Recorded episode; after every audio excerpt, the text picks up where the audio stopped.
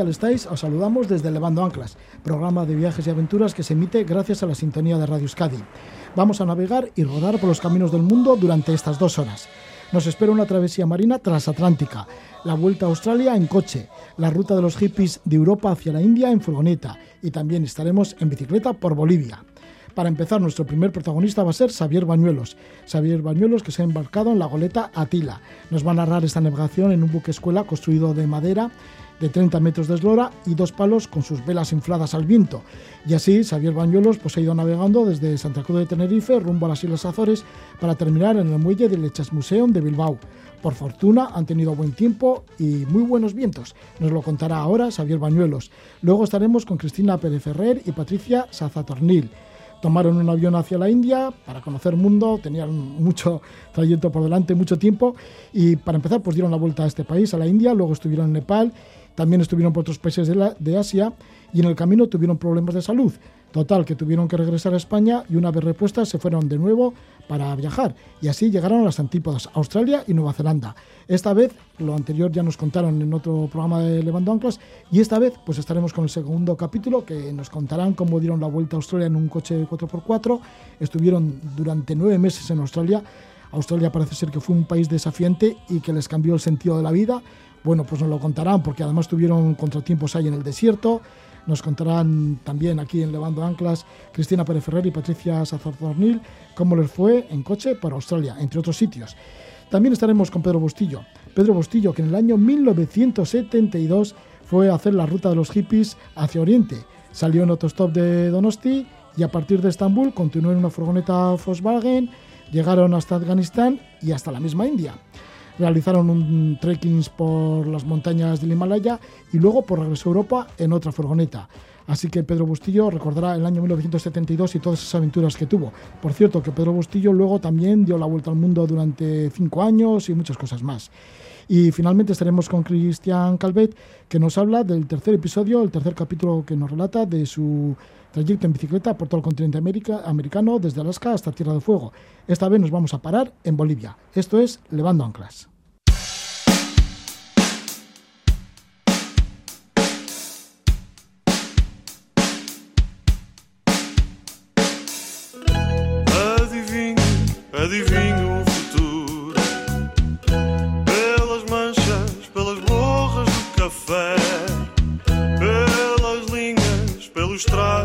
my mind.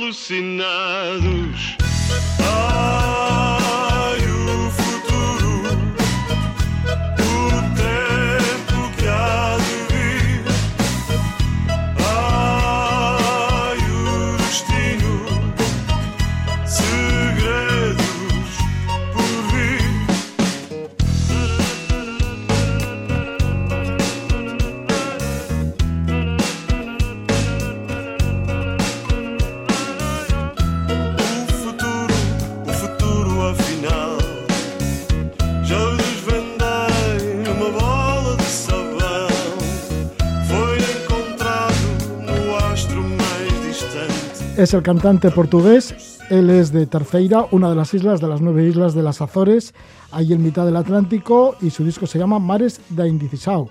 Y es que nos vamos en la goleta Altila hacia las Azores, una larga travesía que ha realizado nuestro invitado, Xavier Bañuelos. Él es periodista y viajero que ha navegado en la goleta, una goleta clásica llamada Atila. Se embarcó en Santa Cruz de Tenerife para zarpar hacia las Islas Azores y desde la mitad del Océano Atlántico pusieron rumbo a Bilbao, al muelle de Dichas Museum, donde la, la Tila tiene su puerto base. Este singular velero de dos palos se construyó entre los astilleros de Lequitio y Bilbao. Fue votado en el año 1984 con el nombre de María Rota. Desde entonces ha tenido diferentes emplazamientos en Canarias, en Cantabria y desde 2015 amarra en el Chasmuseón en la ría de Bilbao. Se ha convertido el Atila en un buque escuela, ha cruzado el Océano Atlántico, llegando a América, pero principalmente se mueve por diferentes mares europeos. Suele participar en festivales de barcos clásicos y como buque escuela ofrece un plan educativo a todos aquellos que quieran embarcarse. Se aprenden labores de navegación, convivencia, se enseñan valores. Xavier Bañuelos nos narra la experiencia de navegar 2.000 millas durante un mes en la goleta Atila. Xavier Bañuelas, bienvenido, Gabón, buenas noches. Caixo, Gabón. Caixo. Bueno, pues te tenemos otra vez de nuevo aquí en Levando Anclas y esta vez, pues fíjate, con una larga navegación, que será tu primera navegación transoceánica. Mm, sí, efectivamente, efectivamente. Eh, a ver, yo sí que había navegado con anterioridad. Eh, desde hace muchos años eh, vengo un poco, eh, digamos, acariciando el mar. Digo acariciando el mar porque en realidad no sería muy pretencioso para mí decir que soy marinero porque no es cierto, pero sí que es verdad que el mar siempre me ha fascinado y me ha gustado, con lo cual en cuanto he podido me he lanzado, me he lanzado a él, ¿no? Y recuerdo ya hace 30 años cuando estuve navegando con eh, bueno, una investigación de Greenpeace, con, con del, buscando delfines mulares, o posteriormente cuando bajé desde Ámsterdam hasta Santander en el Talasa, otro tall ship, ¿no? Eh, bastante, bastante conocido. Pero sí que es verdad que para mí esta ha sido una experiencia muy novedosa porque yo cuando, cuando he navegado, cuando he hecho estas navegaciones, normalmente siempre he tenido la tierra cerca. Eh, vale, algunos días, sobre todo me acuerdo cuando cruzamos el Golfo de Vizcaya, hace ya unos años, pues sí, fueron dos, tres días, ¿no? Eh, sin avistar tierra, pero mm, siempre sabías que estaba ahí más o menos cerca, ¿no? Sin embargo, en esta ocasión no. En esta ocasión ha sido muchos días de mar, de mar, de mar, de azul, de azul, de azul, eh, de compartir de una forma muy intensa con tus compañeras y con tus compañeros de, tripulación. Eh, no sé. Mm, y luego también ha sido, la verdad es que ha sido mi, navegación más larga, ¿no? eh, por lo menos mi, mi, navegación más larga, rodeado solamente de, horizonte, ¿no? Casi dos semanas eh, viendo la redondez neta de, de la Tierra, ¿no? De, de nuestro planeta, ¿no? Y entendiendo por qué le llamamos el planeta azul, ¿no? Porque de verdad que el azul lo invade absolutamente todo, ¿no? Y claro, uno ante, ante una cosa de estas, ante una navegación de estas características, pues siente muchas cosas, ¿no? Eh, por un lado, pequeñez, y se siente muy humilde ¿no? ante, ante tal inmensidad, ¿no? esa inmensidad, de, en este caso del mar, y de un horizonte eh, que es a la vez eh, meta y es a la vez ansia. ¿no? Eh, pero a la vez también te sientes empoderado porque uno empieza a pensar en el ingenio ¿no? y en el coraje que es necesario para enfrentarte a esa, a esa situación, ¿no? Y bueno, en lo personal, en lo personal esto se traduce en que estás ahí pues superando temores, superando incertidumbres, superando cosas que, muchas veces creías que te limitaban, pero que una navegación de estas características te ayuda a, reencontrar esos, esos momentos y esos clics ¿no? que hacen que te, que te superes. Y luego en el plano un poco más general, oh, en lo tocante al ser humano, Oye, ¿te acuerdas constantemente eh, de esos navegantes de antaño? ¿no? fíjate lo que debía ser en el siglo XII, XIII, XIV, XV, XVI, incluso en el XVII y el XVIII, enfrentarte al poderío de, de, ese mar lleno de incertidumbres, ¿no? Y con, porque ahora el Atila es un barco que navega de forma clásica. De hecho, no tiene ni siquiera piloto automático y hay que estar las 24 horas en la caña, ¿no? En el timón gobernando el barco. Pero bueno, sí que nos ayudábamos de determinadas eh, tecnologías que lógicamente te hacen un poco más sencilla la navegación. Imagínate lo que debería ser esto, pues eso digo, hace 200, 300, 400 años cuando todo esto no existía y había que navegar por estima o navegar guiándose por las estrellas. La verdad es que es que te hace pensar, ¿no? En todo eso de la misma forma que, que al ver la dureza de, estar en ese medio y de estar navegando por, por eh, enfrentándote a, todo lo que supone el mar, eh, bueno, pues te hace tener un respeto grandísimo por toda la gente que trabaja en, en, ese, en ese medio, ¿no? Eh, no sé, y luego los, los, sentimientos encontrados, ¿no? Que te genera estar aislado en ese pequeño cascarón, ¿no? Eh, porque en el mar todo es pequeño, ¿no? y, ese deseo de tierra, ¿no? junto con ese deseo de seguir navegando más allá del horizonte. ¿no? Es... Sí, porque le nombras un cascarón, pero es un cascarón de madera muy especial, esta Muy especial. clásica Tila, ¿no? Sí, sí, sí. porque sí. es una réplica, decíamos, del siglo XVIII, porque seguramente que la madera también habla. Bueno, eh, sí, sí, sí, sí, sí. A ver, mira, eh, le llamo cascarón porque si uno ve un portaaviones, esto es pequeño. Eh, si uno ve un deportivo pequeño, el Atila es grande, pero en cualquier caso son 30 metros de eslora. Ya está, ¿no? 30 metros de eslora con dos palos, es una goleta clásica, una goleta de velacho, porque tiene un par de velas cuadras y la que van sobre la trin, sobre el, mástil de trinquete y la de arriba, eh, digamos que es el que se llama velacho y es el que le da ese apellido de goleta de velacho, ¿no? Y es efectivamente, es efectivamente de mar. No tiene nada, digo, de madera y no tiene nada automatizado. Es decir, todas las maniobras, hay, bueno, salvo izar el ancla, claro, pero todas las demás maniobras se hacen a mano. O sea, se hacen a mano y a la antigua, a la antigua usanza. Y efectivamente, la madera, la madera define mucho al barco porque es un barco que está vivo, por un lado. Eh, la madera cruje, la madera respira. Fíjate, es, es increíble como a veces cuando uno iba, iba a acostarse ¿no? y se metía en su litera, en las tripas de- de- del barco, eh, uno daba la sensación de que uno estaba dentro de un ser marino eh, vivo, ¿no? de una gran ballena. Uno se sentía un poco Jonás, ¿no? ¿Por qué? Pues porque efectivamente, según, según las olas iban haciendo que el barco se balanceara, el barco emitía sonidos y parecía que estaba respirando, ¿no? Sí, sí, sí. El Atila es un barco, eh, por un lado es un barco que dialoga con el mar. Es bellísimo en ese sentido, ¿no? Y por otro lado, como decía una compañera de, navegación, es un barco con alma. Eh, y es un barco con alma porque navega con la gente y para la gente. Eh, es un barco con alma porque la cercanía que sientes con el medio, es decir, con el mar, con el viento, con la sal, es increíble. Y, eso además te acerca también a tus compañeras y a tus compañeros de, navegación. ¿no? Es decir, yo creo que, que sí, sí, que, que navegar en un barco de estas características y especialmente en el Atila es una experiencia que difícilmente se puede, se puede olvidar. Yo, desde luego, no la voy a olvidar en, en mi vida, eso te lo puedo garantizar. Y que volveré seguro, porque cómo no volver a un barco con alma, ¿no? Ya, y tanto.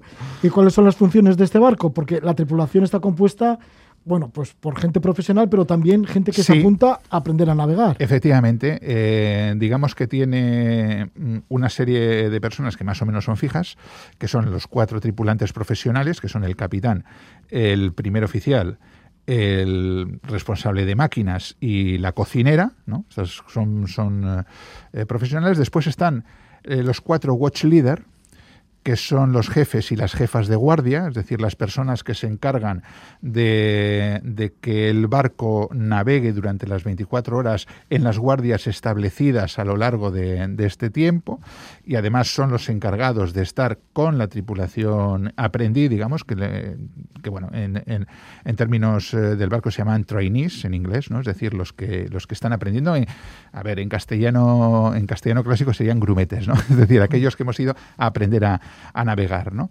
Eh, entonces ya tenemos ocho personas, que más o menos son una plantilla más o menos fija, como digo, y luego está la tripulación que va cambiando, que es la gente que va a aprender a navegar, y no solamente a navegar, sino como tú bien has dicho antes, a aprender todo lo que significa navegar también en lo personal y en, el, y en la relación con los demás, ¿no? Pues liderazgo, trabajo en equipo, resiliencia, todo este tipo de, de cosas que se trabajan de una forma bastante intensa en, en el barco durante este tiempo de, navegación. Bueno, entonces el barco efectivamente lo que tiene son eh, a lo largo de, su campaña que empieza que empieza más o menos entre abril y mayo y acaba en octubre el barco lo que hace es navegar por las costas europeas eh, tanto va hacia hacia el norte de hecho este este año ha llegado hasta hasta Estonia que baja por el sur hasta el Mediterráneo como en esta ocasión fuimos hasta de Cádiz a Canarias de Canarias a las Azores y de las Azores volvimos a a Bilbao. ¿no? Entonces, en cada uno de estos tramos, digamos, o, o mejor dicho, eh, este, este gran periplo que hace el, el, barco está dividido en tramos, que son viajes diferenciados, y en cada uno de los tramos se cambia de, de tripulación. ¿eh? Por ejemplo, si, si se va de Ámsterdam a Copenhague, por ejemplo, va una tripulación, de Copenhague hasta Tallinn puede ir otra, otra tripulación. ¿no? Y Eh, más o menos Sí. es así como, como funciona el barco. Y en tu caso, Xavier, pues sí que te embarcaste en Santa Cruz de Tenerife. Exactamente. Primero para zarpar rumbo hacia las Azores. Exactamente, sí. Eh, cuando, cuando Rodrigo de la Serna, que es eh, el capitán de uno de los dos capitanes del barco, me invitó a participar en, en una de las, de las travesías que hace el barco. Porque eh, fuiste como periodista, como cronista. Sí, exactamente. Yo fui como fui como periodista y, y, bueno, hemos ido narrando, ¿no? Este este viaje, pues aquí en esta casa, ¿no? En Radio Euskadi. Sí, para el programa En- de Almudena De Cacho. Almudena, sí, en el en so- en sobre el terreno, efectivamente, en el espacio sobre el terreno de más que palabras. Y, y bueno, él, él, eh, cuando me invitó me dejó elegir. Entonces, eh, ante semejante oferta, eh, como yo ya había hecho otro tipo de navegaciones más costeras, dije, ¿qué es lo que, lo, que puedo hacer nuevo y que además sea realmente interesante para, para contar? ¿no? Y dije, pues una navegación larga atravesando el Atlántico. Y entonces eh, decidimos que lo mejor que podíamos hacer era ir desde Canarias hasta las Azores y desde Azores a Bilbao, ¿no? Un verdadero empacho, en el buen sentido de la palabra, de, de mar, de navegación, para probar realmente lo que es y lo que significa eh, una navegación de estas características. Aparte que era muy atractivo porque tanto las Islas Canarias como las Azores, pues bueno, tienen una relevancia histórica en el mundo de la navegación muy importante. No podemos olvidarnos de que ambas eran las escalas tanto de ida como de vuelta de los viajes a, a América, ¿no? Desde que los españoles llegaron a, a América en 1492, ¿no? Entonces, claro, eh, era muy atractivo por, por esto también, ¿no? Y dices, bueno, y no solamente eso, sino que las Azores siguen siendo escala, ¿no? Para todos los que atraviesan el- todavía hoy el Gran Azul y tenemos ahí el Peters Café en, en, Sí, en la eh, isla de en Fayal, Horta, en la isla de. Fayal, que sigue siendo un punto de encuentro, ¿no? De todas aquellas personas que, que cruzan el Atlántico, ¿no? Por lo tanto, estaba es, eh, era, era- era casi obvio, ¿no? Que iba a elegir esta, esta navegación y nada, pues allá que nos lanzamos y llegué a Tenerife, me embarqué y rumbo a las Azores. ¿Cuáles han sido las condiciones meteorológicas desde Santa Cruz de Tenerife hacia las Azores? Pues mira, la verdad es que han sido en general una navegación bastante, bastante buena. Eh, el tiempo en el que nos ha hecho ha sido muy bueno, ¿eh? Eh, pero sí que es verdad que han sido muy distintas las dos, las dos etapas. Eh, desde Santa Cruz hasta Azores, eh, digamos que ha habido bastante bamboleo. El tiempo, como digo, muy bueno, pero eh, claro, nosotros íbamos rumbo noroeste.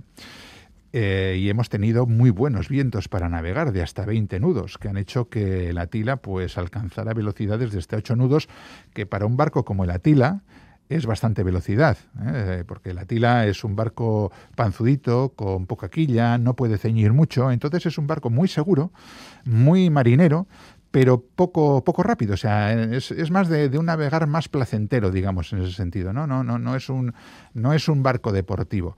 Eh, entonces, ocho nudos han sido, desde ese punto de vista, perfecto. Pero claro, al ir nosotros rumbo noroeste eh, y venirte los vientos como nos venían casi de manera constante desde el noreste, eso hacía que, bueno, pues que se levantaran olas y que nos estuvieran batiendo la banda de estribor casi de forma constante, ¿no? Hasta, bueno, y aquello parecía una, una auténtico eh, máquina de, lavar, ¿no? Una para la... los primeros días fatal, ¿no? Por digo, por los mareos hasta que se adapta Claro, el cuerpo. de hecho, de hecho, los dos primeros días, es decir, que me mareé. bueno, eso es normal, ¿no? Sí, es, es, es muy normal, no fui el único. ¿eh? Mal de muchos, consuelo de tontos, ya lo sé, pero bueno. no, Pero lo cierto pero es que bueno, no fui que el hasta único. que se adapte el cuerpo, lo normal Sí, es que, sí, sí, que claro. estés vomitando. Bueno, eh, cada cuerpo además reacciona de forma diferente. ¿eh? Había gente que no se mareó, yo me mareé esos dos primeros días. Eh, la sensación de mareo es horrible, te quieres morir. eh, en un barco además no te puedes bajar y mucho menos en mitad del Atlántico, porque si te mareas en un coche y te das una vuelta que te dé el aire. Allí el aire te da, pero no te puedes bajar. Entonces, eh, la verdad es que, pero bueno, eso también te enseña que eres capaz de soportarlo y que eres capaz de aguantarlo. Y no solamente eso, sino que eres capaz de superarlo, que es lo que me pasó a mí. De hecho, al, tercer día ya fui mejorando, al cuarto día ya me sentí mucho mejor y a partir de ahí no me he vuelto a marear y todo ha sido, digamos, disfrutar de la navegación. ¿no? Pero bueno, sí que tuvimos ese, digamos, pues esa característica, ¿no? efectivamente, que el barco pues se movía mucho, pero claro, también es verdad que era una gozada porque navegábamos a, buena velocidad, a buen ritmo y a vela constante, ¿no? Con, llevábamos desplegado desplegadas, pues me acuerdo que llevábamos desplegadas la mayor, la trinqueta, eh, dos foques y arriba el, eh, la cuadra pequeña, ¿no? Y, decías, joder, esto es una gozada, ¿no? Es una auténtica gozada. Sí que es verdad que en esta primera etapa, eh, por miedo un poco al mareo, eh, hubo algunas cosas que no me atreví a hacer, ¿eh? que después sí hice, como coger el timón y alguna, o subir a los mástiles, ¿no? Por ejemplo, así por precaución. Pero bueno, la, la verdad es que la navegación, salvo estos dos primeros días que fueron, pues como digo, malos para mí, la verdad es que fue una auténtica gozada. Y llegamos, de hecho, llegamos a Ponta Delgada, a la isla de San Miguel, con un día de adelanto, ¿eh? porque habíamos eh, un día de adelanto sobre lo previsto, porque habíamos hecho, eh, pues yo creo que las casi 900 millas que nos separaban de Santa Cruz de Tenerife a un ritmo muy bueno y yo creo que fueron cinco días más o menos de navegación, cinco o seis días de navegación, con lo cual, pues estupendo. Xavier, ¿y cómo eran las faenas dentro del barco mientras se navega? Porque has dicho subir a los mástiles. Eh, bueno. Entre eh, otras, igual, ¿no? Entre otras, claro, sí, sí. A ver, un barco hay que estar constantemente haciendo cosas, ¿no? Sobre no, ya habéis dicho que además que su piloto, que el piloto lo tienes que manejar, que es un barco además de manera artesanal, todo lo que... Sí, sí, no, bueno. Todo manual, vamos. Todo, todo, todo es manual, sí. Si tú quieres tirar, eh, izar una vela, tienes que tirar de driza para, para levantarla, sí tienes que levantar la antena con, el, con, la vela y, a golpe de músculo, vamos, quiere decir que, eso es así, ¿no?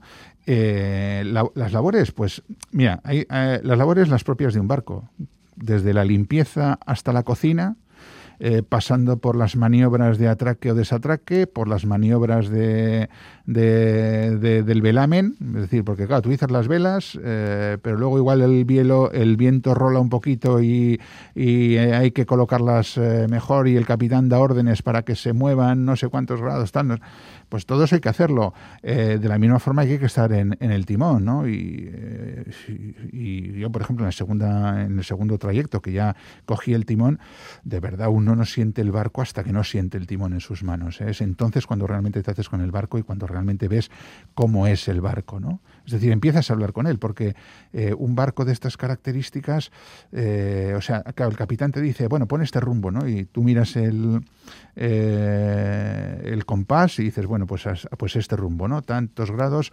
noroeste, taca. Pero claro, eso hasta ahí está bien, pero luego es que luego el barco responde a muchos factores diferentes, al golpe de las olas, a que role el viento, eh, no sé, hay muchos factores que inciden, ¿no? Y hay que estar pendiente. Y de repente viene el capitán y te dice, estás perdiendo el rumbo. Y tú dices, ya, pero estoy intentando, ya, pero es que no puedes navegar solamente mirando al compás, tienes que mirar al horizonte. Y entonces tú dices, el horizonte, el horizonte está ahí, pero, mm, pero qué referencia, porque está no, no, no, claro, y entonces dices, no, mira el horizonte, pero mira esa pequeña nube que hay ahí, y verás cómo al mover el barco, ¿eh? Eh, tienes que tener en cuenta también las inercias y los tiempos de respuesta del barco y verás cómo se va moviendo poco a poco, ¿no? Y la primera vez no, no lo ves, pero la segunda, la tercera ya, ya empiezas y dices, efectivamente, yo he movido, pero el barco no ha respondido hasta cinco segundos más, más tarde, ¿no? Y lo mismo cuando, cuando mueves primero a babor, luego a estribor para ir corrigiendo los rumbos, ¿no? Y entonces es cuando te vas haciendo con, con el barco, con eso que te decías que el, que, el, barco te habla, ¿no? Porque te va diciendo cosas y te va diciendo, no, no, no gires más a babor o deja de, o deja de, girar a babor porque tienes que empezar ya a corregir a, a estribor, aunque todavía no tengas el rumbo en el compás, ¿no? Todas, todas esas experiencias que es ya cuando te haces con el barco, la verdad es que es una auténtica, una auténtica gozada, ¿no? Es una auténtica gozada. Entonces, todas estas actividades son las que se hacen en el barco. Y además teniendo en cuenta una cosa muy importante. Y es que la cosa más sencilla, o sea, la dificultad de, una cosa más de la cosa más sencilla se multiplica por X en un barco. Porque claro, un barco siempre está en movimiento siempre, incluso cuando estás fondeado o estás eh, amarrado en el muelle de un puerto, el barco se mueve, aunque a veces no lo percibas porque ya estás habituado, siempre se mueve. Entonces imagínate lo que es cocinar cuando tienes olas de dos metros o tres metros, y, y no son muy grandes, ¿eh? golpeándote por la banda de, estribor, como, como era nuestro caso. Yo me quito el sombrero entre las cocineras, que es uno de los trabajos más duros en el barco. Es decir, me quito el sombrero de cómo nos pueden encima preparar una comida tan sabrosa como nos preparaban, ¿no? Porque luego además el momento de la comida pues era importante, porque joder, después de estar currándote en el barco las maniobras, después de hacer tu guardia y tal, el poder tener un rato para comer, para compartir con tus, con tus compañeros y con tus compañeras ese ratito, la verdad es que es, es muy importante, ¿no? Pues eso, entonces eh, todo este tipo de actividades se desarrollan y eso teniendo en cuenta que eh, las dificultades se multiplican ¿eh? para hacer la cosa más sencilla o para ir al baño, ¿eh? decir, todo, o, para dormir, ¿no? Mm. Que vas de un lado para otro. Claro, la segunda etapa, la que hicimos ya desde sí, el segundo trayecto, ¿no? de la isla de San Miguel en Azores hacia Bilbao. Hacia Bilbao, que era hacia la el muelle del Echas Museum, en la de Bilbao. que era la más larga, porque estamos hablando de 1.200 millas, de los cuales la mayor parte sin ver tierra, ¿eh? porque ya en cuanto dejas de ver tierra eh, en, las Azores, ahí en San Miguel, hasta que no llegas a Galicia, no olvídate, es todo mar y mar, ¿no? Bueno, pues eh, sin embargo, teníamos cierto temor porque estos mares, el Atlántico y el Cantábrico, son unos mares muy bravos, ¿no?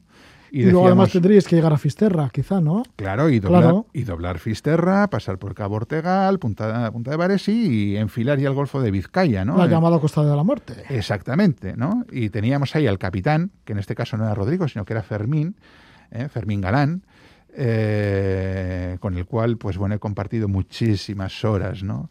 Sobre todo durante la noche de charleta y de confidencias. Y claro, para mí era, era un referente porque eh, yo he aprendido muchísimo de, Fermín, ¿no? Eh, en relación al barco. Y bueno, y en lo personal también nos hemos, nos hemos, hemos hecho muy buenas migas, ¿no? Bueno, el caso es que él me decía, mm, vamos a ver cómo, cómo andamos, porque cruzar Galicia puede ser, puede llegar a ser muy complicado, ¿no?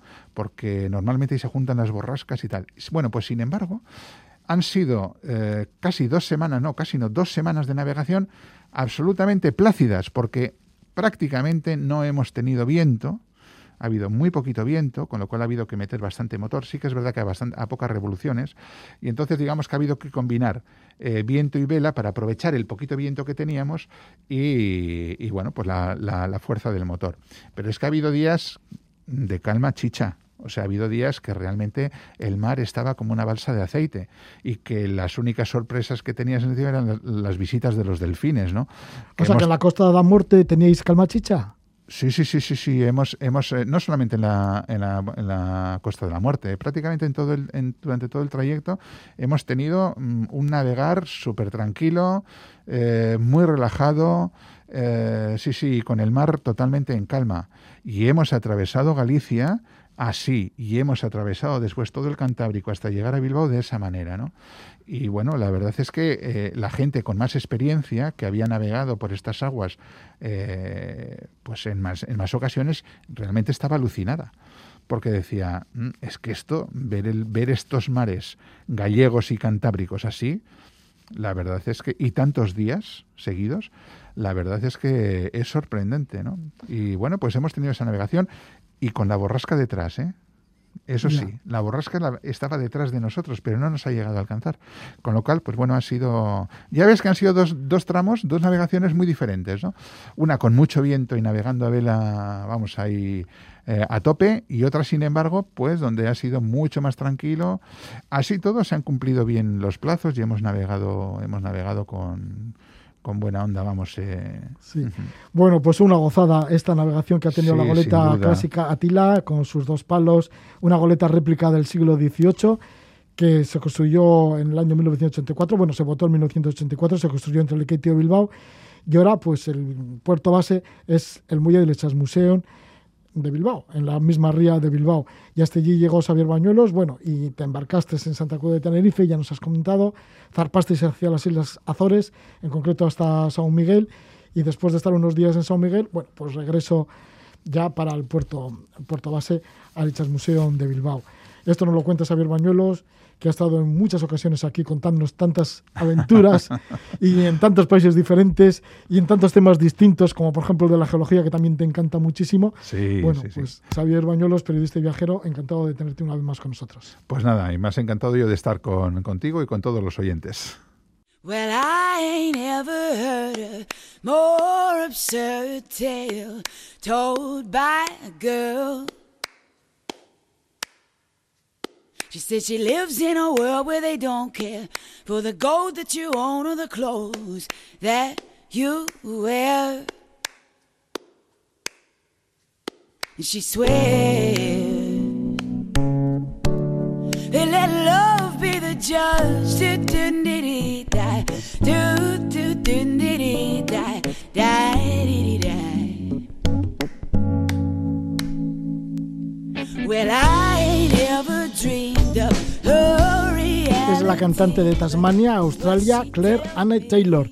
Y enseguida estamos con nuestras dos protagonistas, Cristina Pérez Ferrer y Patricia Saza Tornil, que han estado por Australia. Además, Australia les cambió la vida porque vivieron con fuerza y con poder toda la naturaleza del país, estuvieron durante bastante tiempo recorriéndolo, estuvieron además en el interior del desierto.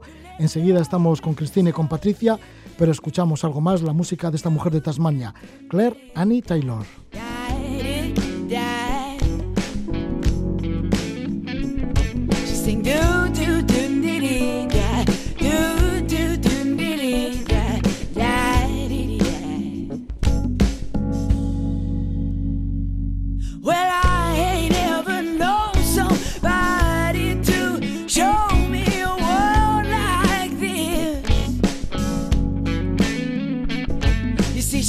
From a place where they pay no mind to your race or the color of your skin.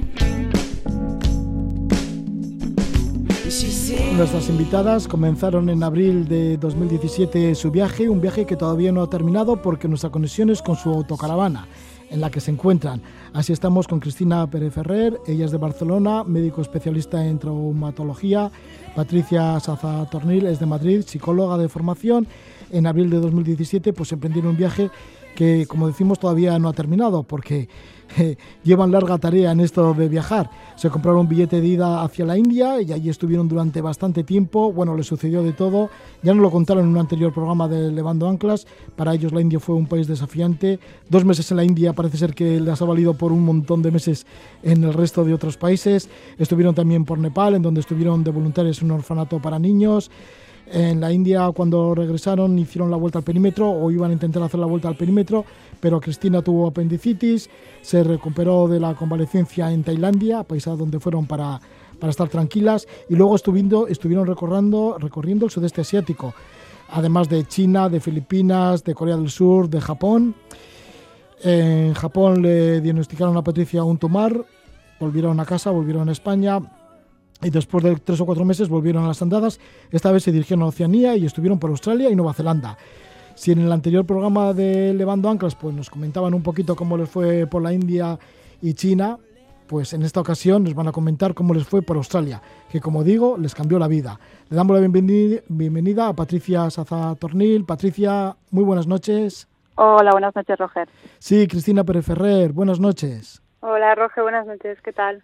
Sí, en un anterior programa de Levando Anclas pues nos comentasteis tantas anécdotas que tuvisteis en la India y luego también cómo estuvisteis por la región de Xinjiang en China y todo lo que ha sucedido por allí, un lugar que no van los turistas y que está como bastante reprimido, sobre todo para la población local.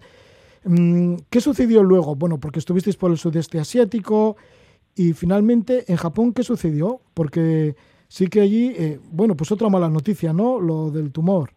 Eh, pues sí, fue un susto. Eh, fui al médico por un pequeño bulto que, me pasé en, el abdomen y bueno, allí en Japón, cuando vas al médico te dicen si quieres saber si tienes algo malo o no, pues tienes la opción de no saberlo. Claro, nosotros pues, pues, pues claro que sí, ¿no?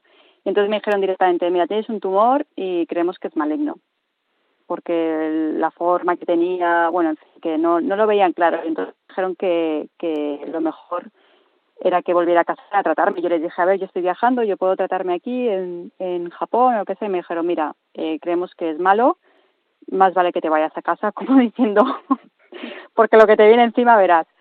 Así que, así que sí, sí, el, eh, tuvimos un vuelo de repatriación para casa donde finalmente aquí en el hospital, ya después de varias pruebas, historias, ya me dijeron que era un tumor, pero no era maligno. Menos mal, ¿no? Eh, pero vaya susto, pues, ¿verdad? Pues, tú imagínate la vuelta, que además volvimos en agosto y no había nadie. O sea, si tú te, imaginas una vuelta después de 18 meses fuera de casa, pues que te vienen a buscar al aeropuerto, no te hacen un poco bienvenidas, pues claro, era agosto y no había nadie y fuimos del aeropuerto del Prat al hospital directas. Esa fue nuestra gran, nuestra gran, vuelta. Sí, pero bueno, menos, menos mal que luego el tumor no era maligno Ya sí que ya estabais disponibles para de nuevo viajar, así que volvisteis a las andadas. Pues sí, en cuanto tuve la cicatriz que yo me encontré bien, que ya estaba bien soldado aquello, dije, esto hay que continuarlo. Dijimos, no podemos quedarnos aquí y darlo por terminado porque teníamos muchas ganas de seguir y nos esperaba el, el plato fuerte que era pues Australia. Sí, la verdad, menos mal que volvimos a coger las mochilas porque Australia fue fu- brutal. Sí.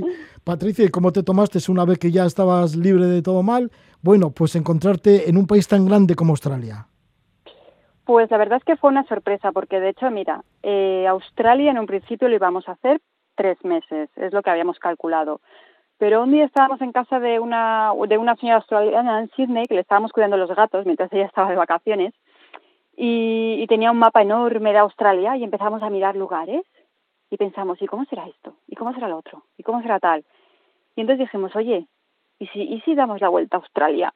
Como si fuera pequeño, ¿no? Como si fuera a dar la vuelta a España. y, en- y nos venimos arriba. Y nos venimos arriba y dijimos, pues venga, va, compramos el coche, compramos el 4x4, eh, nos encontrábamos bien, nos encontrábamos con ganas y fuimos a por ello. ¿Y qué hacíais en esa casa cuidando un gato? Sí, porque nosotras muchas veces durante el viaje eh, hacemos una cosa que se llama pet sitting y es cuidar las mascotas de la gente mientras es- las personas están de vacaciones. Entonces tú te vas a su casa, tienes alojamiento, tienes muchas veces te dejan comida, solamente tienes que cuidar del- de, los perros, los tienes que sacar o los gatos. Es Esto- una buena forma de alojarse gratis y descansar también un poco. Ya, y esto lo hiciste, lo emplasteis en Australia y también en otros países. Sí, la verdad es que lo hicimos en Australia, también lo hicimos en Japón, lo hicimos en Nueva York, en Nueva Zelanda y la verdad es que nos ha funcionado súper bien y, y normalmente además de los animales las casas también están muy bien. Cristina, ¿y cómo fue la compra de ese 4x4 para dar la vuelta a Australia? Pues mira, fue buenísimo porque nosotras de mecánica mucho no sabíamos. Entonces estuvimos durante unas semanas mirando vídeos de YouTube para saber lo que hay que mirar antes de comprar un coche de segunda mano y que no y que no nos vendieran, bueno, pues un trasto. Y, y la verdad es que ahí es muy fácil porque hay muchísima, muchísima oferta de coches de segunda mano. Eh, bueno, pues de mochileros que hacen el mismo plan, lo compran y cuando acaban el viaje lo venden. Entonces la verdad es que, que fue muy fácil, fue, fue fácil. La Sí, además venta. cambiar el nombre, cambiar el nombre de un coche, vas un momento a una oficina y lo cambias, nada, en 10 minutos. Sí, es Sí. mucho más sencillo que aquí, que en España. Ya, y luego resultó el 4x4 porque sí que os metisteis por el desierto, por arenas y por lugares mm, de difícil acceso. ¿Os resultó sí. finalmente el 4x4 que comprasteis? Sí, sí, sí. A ver, la intención era esa, aunque al principio la verdad es que nos daba bastante, bastante respeto, porque claro, aquí en España nunca habíamos conducido en esas condiciones, ni por arena, ni por el desierto, ni nada. Y, y la verdad es que al principio un poco de respeto, pero luego cuando empezamos a conducir por arena vimos que, que era súper divertido, pues ya a la primera duna que veíamos ahí nos metíamos. ¿Y qué fuisteis descubriendo en Australia? ¿Por qué Australia ha sido el punto de inflexión? ¿Por qué Australia, a partir de ahí, vuestra vida ha cambiado?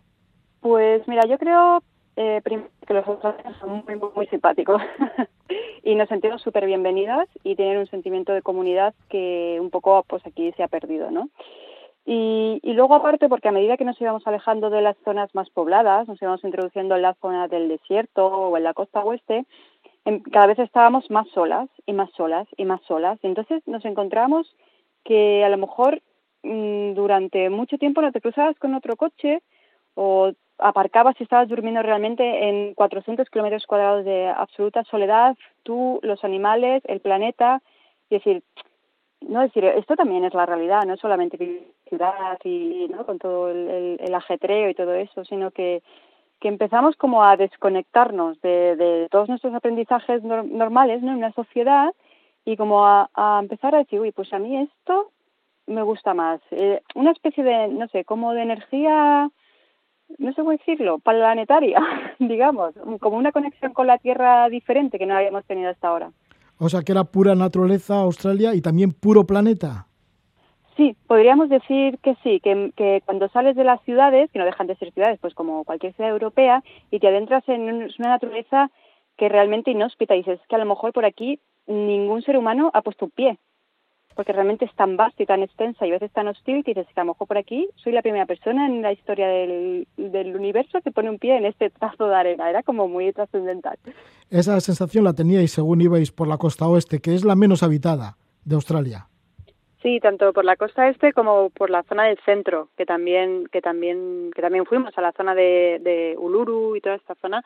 Y la verdad es que, que sí que impresiona bastante, impresiona bastante tanto por el tema de lo que decía Patri de la inmensidad del paisaje, de que no hay nada, a lo mejor estás a 500 kilómetros no tienes absolutamente nada de nada, ni gasolinera, ni, ni viviendas, eh, ni nada, ni del móvil, ni recepción de radio, entonces la verdad es que fue una conexión muy, muy, muy, muy guay.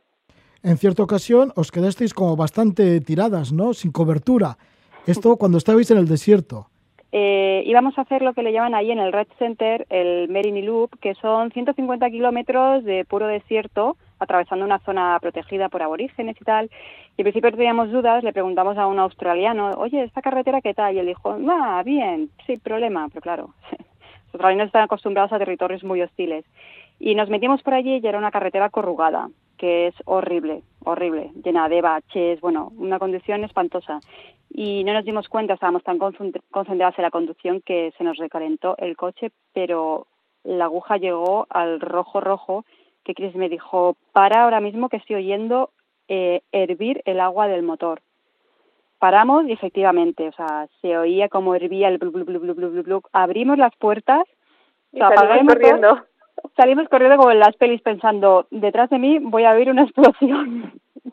ya verás. Y entonces, claro, el coche se quedó ahí.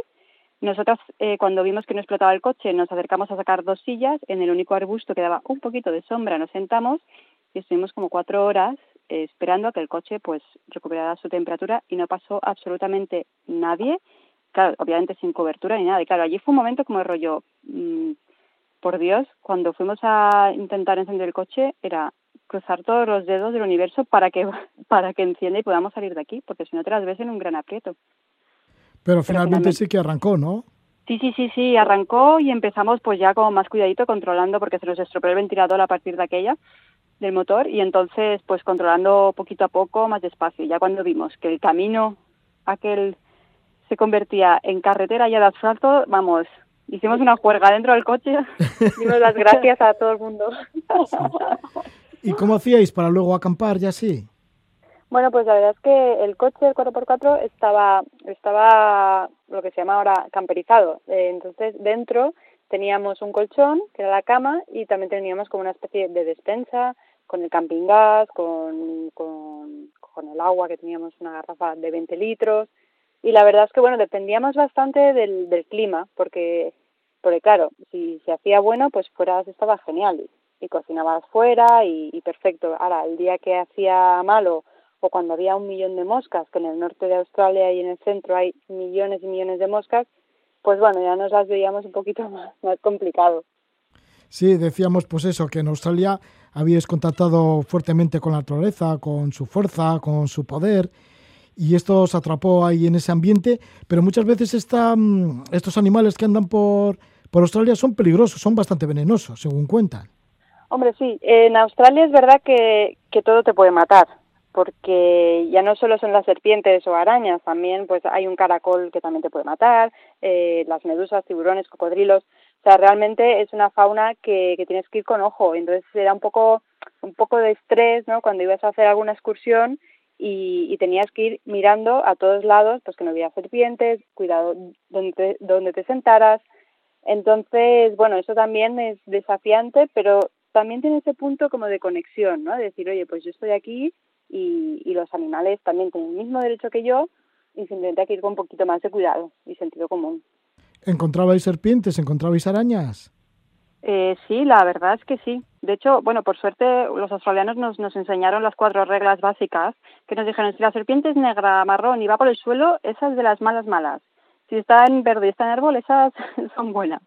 Y la verdad es que eh, tenemos muchísimas fotos de serpientes porque eh, hay otros viajeros que dicen, ay, pues yo no vi ninguna. Digo, pues mira, nosotros nos encontramos un montón. De hecho, hubo una vez que íbamos a ver una cascada y había un caminito de piedras y nos encontramos una negra mm, preciosa, es que era espectacular de bonita, pues ahí enrollada tomando el sol. Y claro, no había espacio para, para pasar por alrededor y pasar por encima. mm, La verdad es que yo no quería arriesgarme, prefería no molestarla. Porque las serpientes, si no las molestas, no atacan. Pero si las molestas y se sienten pues así, pues a lo mejor sí que te, sí te arrea el bocado. Y nos tuvimos que dar la vuelta. Y dijimos, pues nada, por la cascada en otra ocasión. ¿Y cómo os preveníais? ¿Cómo estabais cuidando el detalle? Porque, claro, seguramente que al levantaros teníais que mirar en los zapatos por si había alguna araña. Sí, eso era una, o sea, decir, una rutina de cada mañana, de cuando dejábamos las zapatillas fuera, era coger y sacudir las, sacudir las zapatillas. Cuando entrabas, por ejemplo, a un lavabo de los que hay en las estaciones eh, de servicio o lo que sea, tienes que mm, abrir la puerta, esperar a que, por si te sale algún bicho. Y una vez que no sale ningún bicho grande, empezar a mirar por las esquinas el tipo de araña que era, si eran pequeñas, si eran grandes, y controlarlas. Claro, y mientras estás haciendo pues ahí piso o lo que sea, tienes que estar controlando las arañas también, un poco de tensión, ¿no? Y en, una vez en el coche también se nos intentó colar una araña enorme, enorme. Y en los campings a veces, ¿no? Pues precisamente ponía, cuidado que en esta zona hay serpientes y cuidado que les gusta mucho la humedad y se meten en la ducha. Entonces, claro, tú ibas al camping a ducharte y pues lo primero que hacías era inspeccionar todo el lavabo de arriba abajo. Siempre estabais conduciendo y llegando a campings y así y acampando. Algunas veces sí que empleabais este truco, ¿no? De estar cuidando animales domésticos. ¿Lo empleasteis bastante en Australia? Sí, la verdad es que normalmente, mira, cuando llevamos un par de meses en el coche, decíamos, uff, hay que descansar del coche, porque claro, también, bueno, pues es, duro, es duro. es duro, es duro. Entonces, cuando llevábamos un par de meses decíamos, bueno, vamos a buscar un pet sitting, a ver si hay alguno por la zona, y así, pues mira, teníamos ducha caliente todos los días, un sofá, una cocina en condiciones, un horno, porque a mí me encanta hacer cosas en el horno, y digo, ah, un horno, y me ponía a cocinar esos días, y, y la verdad es que se agradecía un montón, sí, sí. En Australia estuvisteis nueve meses y luego en Nueva Zelanda tres meses. ¿Y ahí en Nueva Zelanda también comprasteis un coche? Sí, allí compramos un coche, pero no era necesario 4x4 porque realmente en Nueva Zelanda las, la- las carreteras están muy bien y no hay zonas tan aisladas. Y nos compramos una especie de um, monovolumen, más o menos, que también estaba camperizado por dentro. Teníamos nuestro sofá con una mesita que se convertía en cama y que a su vez era la nevera y la despensa y el bate. todo, todo en un monovolumen. Sí, lo, lo, lo de sofá, a ver, sofá relativo, ¿eh? ¿Y cómo cambia la forma de, dale, de de dale. conducir tanto de Australia a Nueva Zelanda? Bueno, no solo la forma de conducir, sino de, de moveros, porque claro, ya no son las grandes extensiones australianas.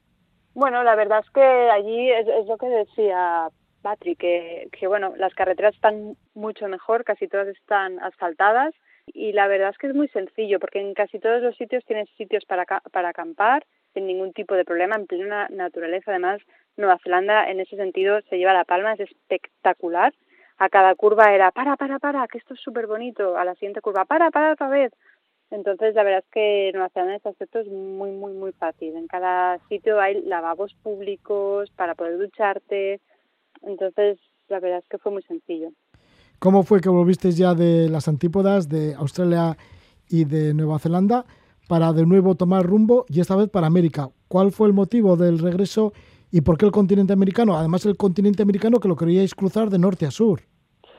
Sí, pues mira, la verdad es que cuando llegó el momento de irnos, en principio íbamos a ir directamente a Canadá porque yo tenía eh, un visado que me permitía trabajar allí, pero pensamos, mira, hemos estado tres navidades eh, fuera de casa y en cierta manera queríamos encontrar el equilibrio entre seguir nuestra vida viajera, pero tampoco queríamos desaparecer durante mogollón de tiempo, porque aquí pues tenemos nuestra familia, nuestros amigos, también los echábamos de menos. Entonces decidimos volver, mira, para las navidades del 2020, a- de 2019 a 2020, volvimos cuatro meses para ver a la familia y luego ya de allí volamos a, a Norteamérica porque ahí es donde íbamos a empezar nuestro proyecto, que era igual, irnos a Canadá, comprarnos un coche muy parecido a Australia, pero haciendo todo el continente americano. Cristina, ¿y tú tenías trabajo allí de médico en Canadá? No, no, no. que va, ahí es bastante difícil porque hay que convalidar el título y, y todas estas historias y, y te hacen exámenes y además es, es bastante caro. Eh, yo no tenía el visado porque yo soy seis meses mayor que Patri y justo cuando lo pedimos yo ya tenía eh, los 36 y no podía pedirlo porque el límite son los 35. Entonces yo iba con el visado de turista. por esta razón, cuando pasó el COVID y nos cerraron las fronteras, Patri sí que hubiera podido entrar con el visado de trabajo, pero yo no. Entonces fue por eso que decidimos volver. Patricia, ¿y, y qué trabajo tenías en Canadá o podías encontrar? Eh, bueno, básicamente son trabajos de temporada. Cuando tienes este tipo de, de visado, trabajos en hostelería, incluso jornaleros en los campos recogiendo uva o lo que sea, son trabajos, digamos que poco cualificados. La idea era eso, ir a Canadá, luego subir a Alaska y luego bajar hasta Argentina, ¿no? Supongo que hasta Ushuaia. Pero ¿qué Sí. sucedió? Que apareció el COVID. Eh, ¿Cuándo fue? Pues ¿Cuándo os sí. pilló el COVID? Pues mira, justo nos, eh, nosotros estábamos en Nueva York porque habíamos tenido un pet sitting, íbamos a estar tres semanas en Manhattan con alojamiento gratis y dijimos, guau, esto hay que aprovecharlo antes de ir a Canadá. Y lo que lo, primero era una súper gran idea, estábamos súper contentas, pues fue lo, lo que nos acabó zafando el plan. Porque claro, eh, justo cuando, nada, dos o tres días antes de tener el vuelo de Nueva York a Calgary, eh, Canadá cierra fronteras. Entonces, claro, eh, nosotras estábamos en Nueva York, eh, se nos iba a acabar el Pet City, Nueva York es carísimo, teníamos un visado de turista que duraba tres meses y nos vimos en la tesitura de decidir si nos quedábamos en Estados Unidos a riesgo de que pues de quedarnos sin visado o volver para España. Fue una decisión, de- decisión muy difícil. De hecho, yo no quería volver y Patri sí. Pero volvisteis y una vez que estáis de vuelta, ahora vivís en una autocaravana. Os habéis movido también con ella, ¿no?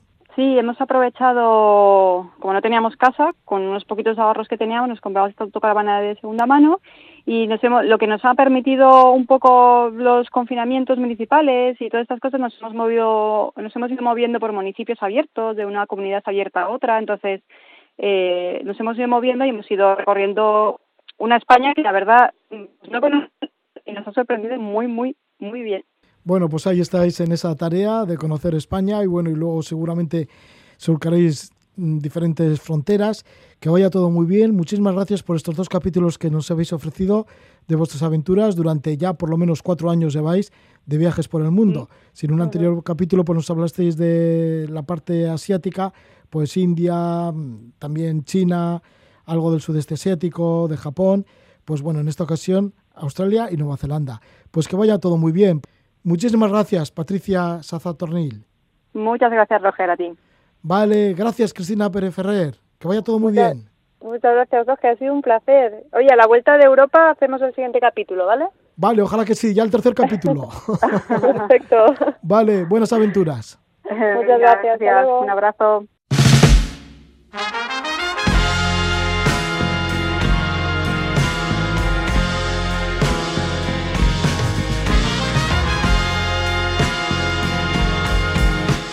Cristina Pérez Ferrer y Patricia Sazatornil en su viaje interminable. Ahora vamos con la música de Rebeca Jiménez. Rebeca Jiménez, que es cantante pianista, nacida en Segovia, acompañante en otro tiempo de Kiko González en su disco en solitario, la canción Cómo no lo vi. Luego, después de las 11 de la noche, después de las noticias de las 11 de la noche, volvemos de nuevo con más aventuras, más viajes aquí en Levando Anclas.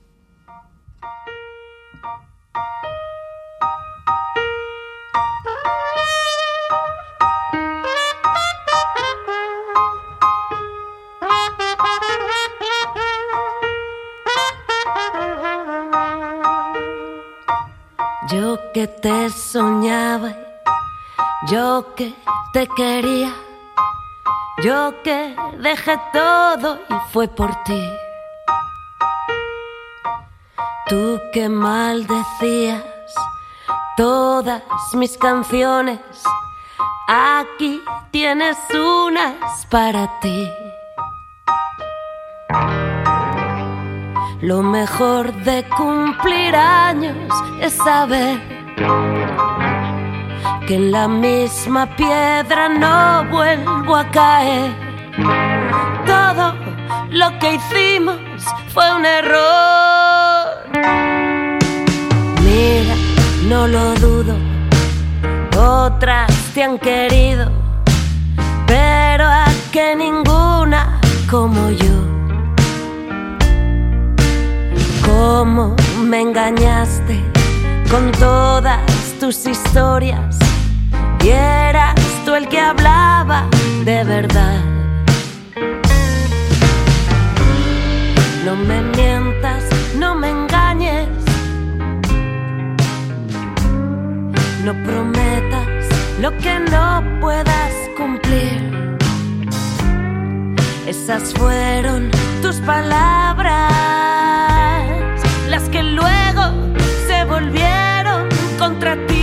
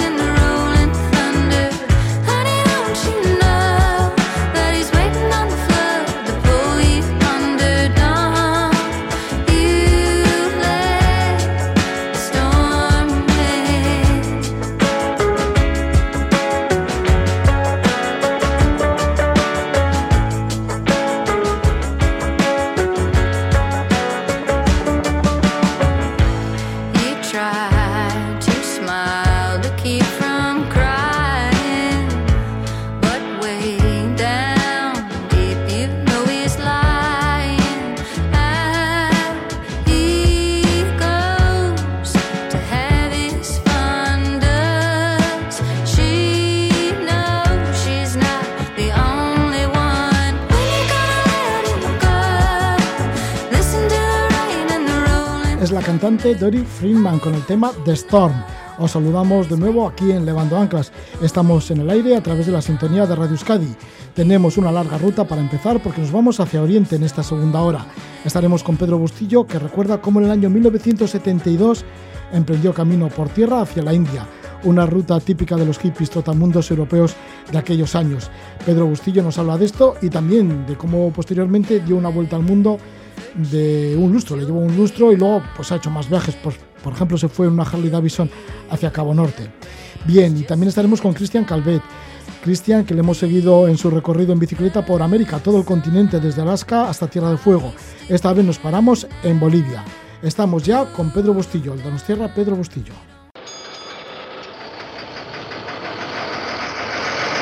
Magic bus,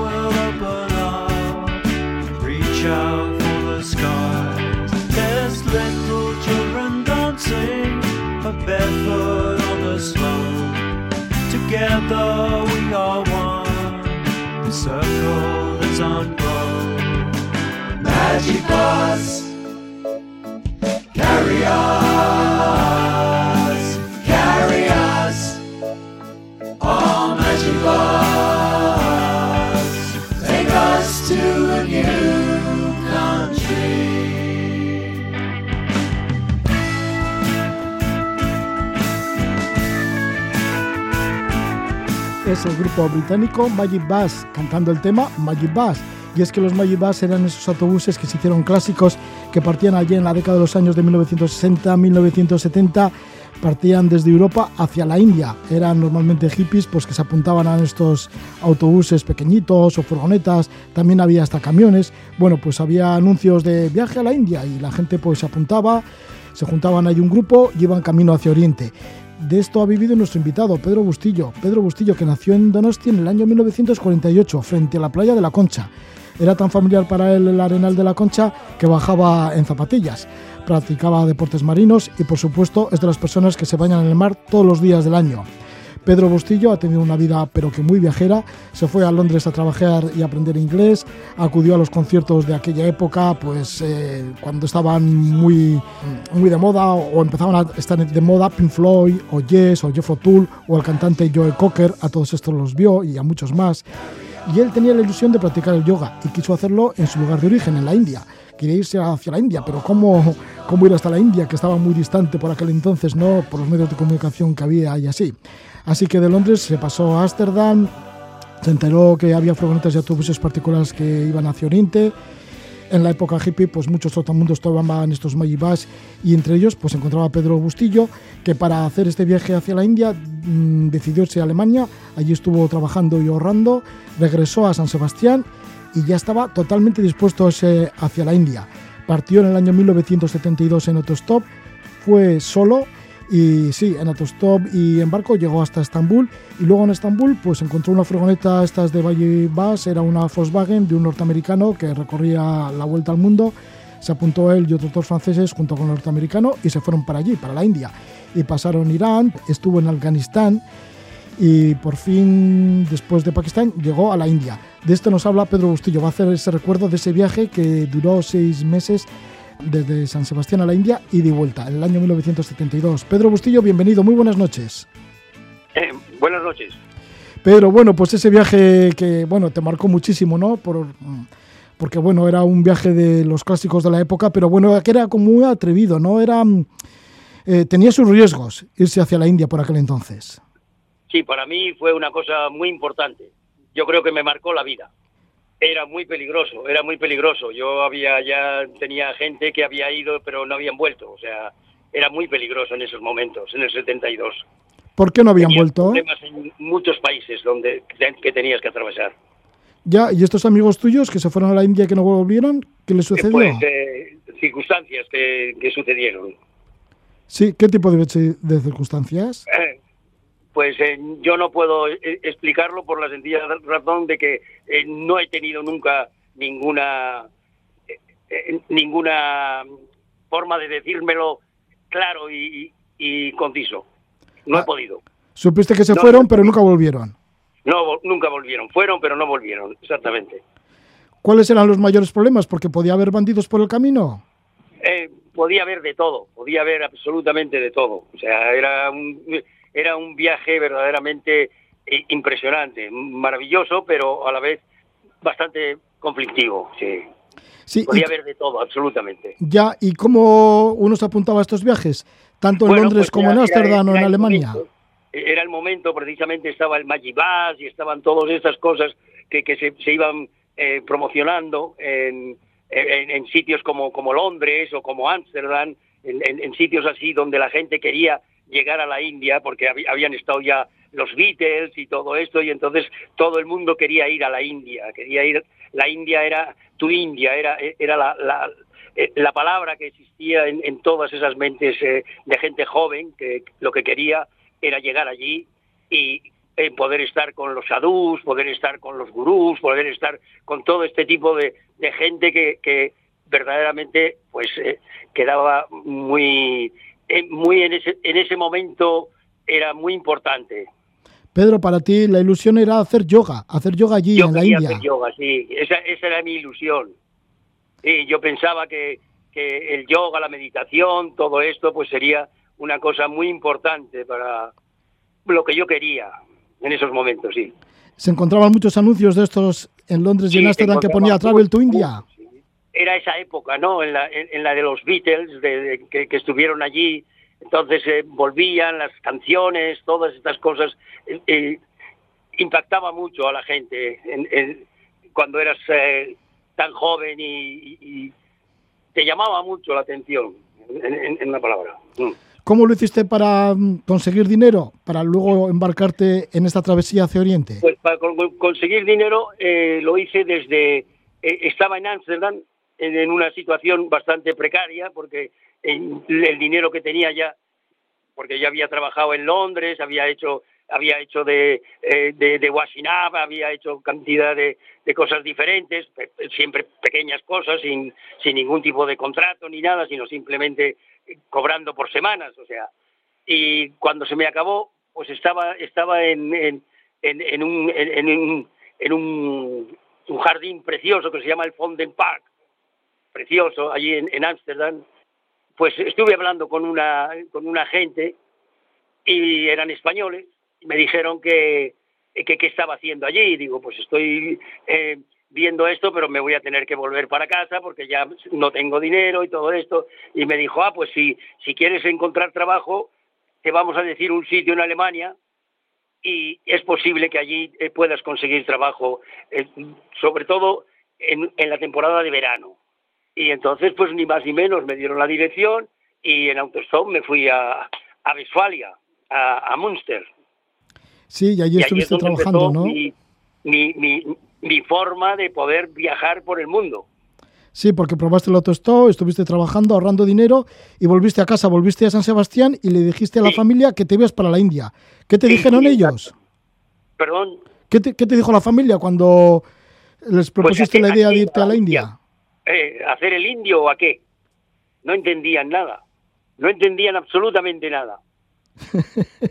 Pero bueno, era una forma de, de- de salir también, había que, que romper moldes. Estábamos muy acostumbrados a tenerlo todo hecho y tal, y, y yo lo que quería era ver mundo. A mí San Sebastián se me quedaba muy pequeño. Y entonces, ¿cómo partiste hacia la India? Para empezar, fuiste en autostop. Así, de la Eh, misma. Sí, bueno, no, en, en autostop no. Primeramente eh, cogí un, tren y llegué, eh, o sea, todo iba normal hasta que llegué a Yugoslavia. Eh, yo iba con un tren y tranquilamente, y cuando llegué a Yugoslavia me bajaron, me bajaron del tren con, una, eh, con unas metralletas, metralletas y me dijeron, mire, mm, usted no puede pasar Yugoslavia porque usted es español y tiene un, un pasaporte donde pone prohibido pasar los, el- los países del telón de acero y todo este tipo. eh, Era un, renglón muy grande que teníamos en el pasaporte español. Y entonces me dieron dos opciones. O coger un avión, eh, estaba muy cerca de Venecia. en la frontera con, con Italia o coger un barco en Venecia. Y yo pensé que lo mejor sería coger un barco, porque pensaba que el avión sería una cosa estratosférica, que se saldría de, de- de presupuesto para mí, que llevaba un dinero, pero un dinero relativo. Y así que te fuiste en barco desde Venecia hasta Atenas y luego hasta Estambul. Llegaste a Estambul, a luego Turquía. Estambul, exactamente, exactamente. Un, un- un crucero de, de lujo, un crucero donde viajaba gente del cuerpo diplomático, viajaban gente de todos los lados. Yo iba con una mochila y con mis pantalones, eh, con mis eh, eh, diferentes parches y cosas que llevaba, porque yo vestía así en esos tiempos. Sí, como un hippie. Exactamente, esa es la palabra. Sí, ¿y tenías idea cuando saliste de San Sebastián lo lejos que podía estar la India? No, no tenía idea. No tenía idea por la sencilla razón de que cuando llegué a Estambul, en todos los sitios encontrabas en, lo- en los, en los cafetines y en todos estos sitios que hay allí en, en Estambul, eh, tu India, tu India, tu India. Entonces eh, parecía que, que- que estaba a la vuelta a la esquina, ¿no? O sea, era una cosa que, que, que no tenía idea. No, no, no la tenía, no. Entonces en Estambul sí que te apuntaste a uno de estos anuncios, ¿no? Que decían hacia la India. Sí, exactamente. Eh, eh, eh, gastos a compartir y viaje directo, bueno, directo no, a, a la India, tu India. Ese, ese era, era lo que ponía en el letrero exactamente. Y el, el dueño era un, un americano que habíamos eh, eh, que había dejado un, un año sabático para, para recorrer el mundo y ver un poco lo que pasaba antes de volver. Era, era ingeniero, pero había querido hacer eso. Sí. Y eh, hicimos enseguida un buen contacto y también llegaron dos franceses que eran unos un- dos hermanos que también se apuntaron. Entonces salimos cuatro personas. El vehículo era una furgoneta de estas típicas Volkswagen de la época, ¿no? Exactamente, exactamente. La típica Volkswagen. Así que partisteis de Estambul y llegasteis a Irán. ¿Cómo fue el paso por Irán y cómo fue el Bueno, encuentro con Teherán? Turquía, Turquía, Turquía ya fue impresionante, porque Turquía, atravesar Turquía ya era increíble. Eh, los niños se te ponían en, eh, esperándote en, con la, cuando tú ibas a pasar con, eh, con la furgoneta, ellos te esperaban y se te ponían en medio. Entonces, si tú parabas, eh, que era lo normal, te parabas, entonces eran manos por todos los sitios te robaban todo lo que podían. Eso era lo normal, eso era lo normal. Pero claro, ya vas aprendiendo y ya vas haciendo las cosas un poquito mejor. Y de ahí, después de cruzar eh, Turquía, llegamos a Irán. Allí fue donde tuve una, eh, una relación con el, eh, con el aduanero que le hizo mucha gracia porque me dijo, ah, español, y me dijo, "Oh, torero, torero, y digo, "Bueno, si te lo dices, era torero, yo, yo no soy torero. Así fue, esa fue la entrada en Persia, porque antes era Persia, no era Irán, era Persia. Sí, porque estaba el Shah de Persia en aquel Estaba entonces. de Persia, que era muy amigo de, de España, precisamente. ¿Qué te Sí. encontraste en Teherán, en la capital? Bueno, en- Teherán me encontré el caos más increíble eh, que, no había visto en mi vida. Los coches ya no ni siquiera se llegaban a pintarlos, los dejaban siempre con la masilla porque no daba tiempo. Eh, chocabas constantemente, no había ningún tipo de, de- de semáforo ni de ni, ni de guardia ni nada. Todo el mundo pasaba cuando podías y te tenías que buscar la vida. Era era horroroso, horroroso. Yo no, no he conocido ningún país y he conocido muchos países, pero como este no conocí ninguno en ese momento. Luego ya habrá cambiado, me imagino. Sí, en ese momento estamos hablando del año 1972 y ese viaje que hacías desde San Sebastián hacia la India. Y después de Irán llegó Afganistán. Fíjate, entrar en Afganistán tenía que ser como ya entrar en un mundo totalmente exótico. Exacto, exacto. La gente encantadora. Yo siempre soy muy amigo de, de- de los afganos porque me han tratado muy bien cuando estaba allí. Pero aquello era como meterte en un, eh, en un laberinto de cuevas y de cosas y de, y de sitios. Y, y luego, pues eso, te contaban eh, eh, anécdotas de que pues habían asesinado a unos que querían, unos americanos que querían atravesar Afganistán en, en- a caballo. Y te, te daban ese tipo de, de noticias y verdaderamente pues te, te preocupabas un poco, ¿no? Pero había que seguir, no, no había otra otra opción. ¿Temíais entonces por los bandidos que pudieran aparecer en el camino en Afganistán? Exactamente, exactamente. Es, es que decían que había mucho bandido y entonces tenías bastante, a ver si tenías suerte de pasar si- sin tener ningún sin ningún problema. Pero y para- nos pasó una- un Sí. día, un día una, una, una experiencia increíble antes de, porque nosotros entramos, eh, eh, estuvimos en Herat, estuvimos en Kandahar, estuvimos en Kabul, estuvimos en Masai Sharif, en, en- en muchas partes diferentes de, de Afganistán. Pero una, una noche, una, una tarde, tarde todo el día con el, con la furgoneta eh, por la parte estaba todo nevado y estaba parecía que era un manto de precioso de, con, con los líquenes que salían y tal y era una pero claro todo eso es muy bonito verlo un momento pero si lo estás viendo horas y horas y horas eh, tu retina llega un momento de que ya ya no ya no ves nada o sea no ves nada y en ese momento pum había una un, un, un trozo de- de madera, que, que- que- porque no era ni, ni, ni un árbol siquiera, donde había que parar. Paramos allí, entonces inmediatamente lo primero que pensamos es que eran los bandidos.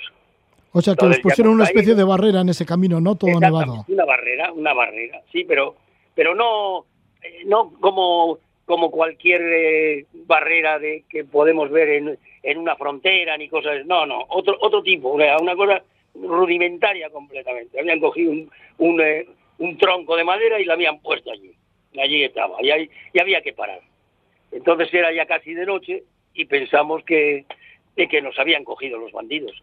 Y bueno, pues hicimos, hicimos el, el- el- lo clásico que se puede hacer.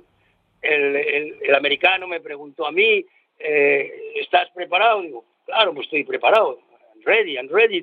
Vamos a ver qué, qué es lo que pasa.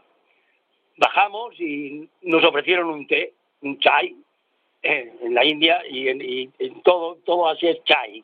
Chai es el té, pero es un, buenísimo, es algo riquísimo. Y nos lo ofrecieron y nosotros lo aceptamos. Y una vez de aceptarlo, pues entramos dentro y estaba toda la, eh, toda la habitación llena de, de, de- de- armas, pero antiguas, arcabuces y cosas de estas, muy extrañas, ¿no? Pero, pero todo armas antiguas. Entonces dijimos, bueno, pues que vamos a, algo tiene que pasar aquí. Y luego nos dieron un papel donde ponía que teníamos que, que pagar X afganis, X, lo que fuese, no me acuerdo.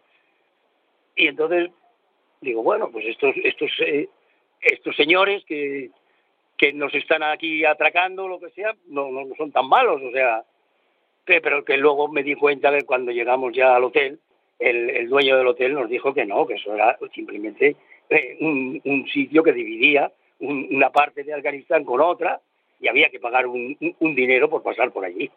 Así que pagasteis un peaje. Sí, sí. Y llegasteis a Kabul en Nochebuena. ¿Cómo era Kabul en Nochebuena?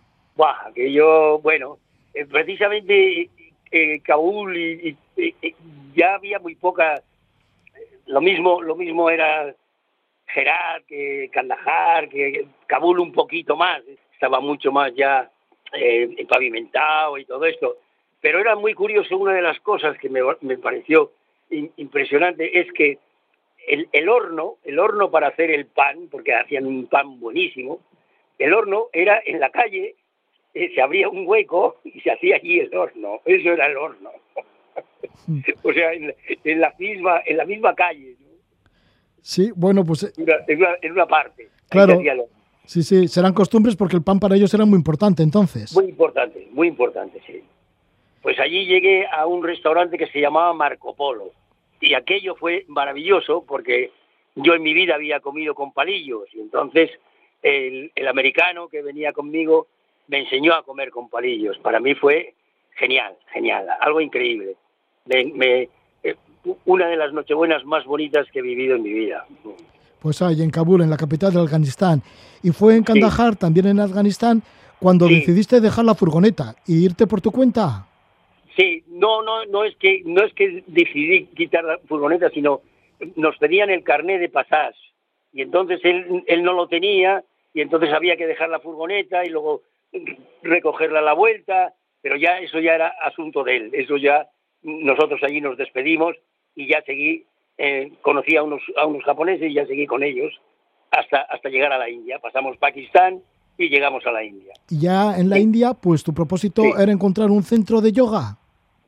Eh, bueno, eso me costó porque eh, yo llegué a Delhi y de Delhi eh, tuve, fui al norte completamente, la parte de estuve en Kashmir y estuve también en Srinagar. Srinagar era eh, es un lago maravilloso donde las casas las casas son eh, barcos y es precioso. Y, y allí es donde encontré algún algún templo, algún sitio donde daban yoga, pero daban yoga como lo mismo puedes aprender eh, matemáticas. O sea, eh, usted viene un mes, yo le cobro 50 dólares. Si viene dos, dos semanas, le cobro 75. O sea, lo que sea. Era una cosa, una, una asignatura más. Eh, Yo, para mí, eso me desilusionó mucho. Me desilusionó mucho. Y entonces, ¿qué hiciste una vez en Srinagar, allí en la zona de Pues Cachemira, entonces al norte bajé, de India? Bajé todo, bajé todo, volví otra vez a pasar eh, por Delhi. Bueno, es, todo eso se hace en, en tren, que eran unos trenes algo increíbles, increíbles porque eso era lo más... y-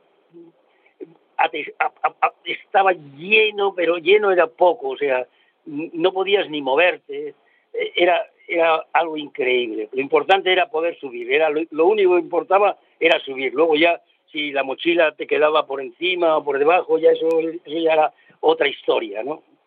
Y, y- pude llegar hasta, hasta Delhi y de Delhi bajé al sur a, a Goa. Y Goa es un, era un paraíso, era un sitio donde, donde iban todos los hippies, exactamente, a, Goa.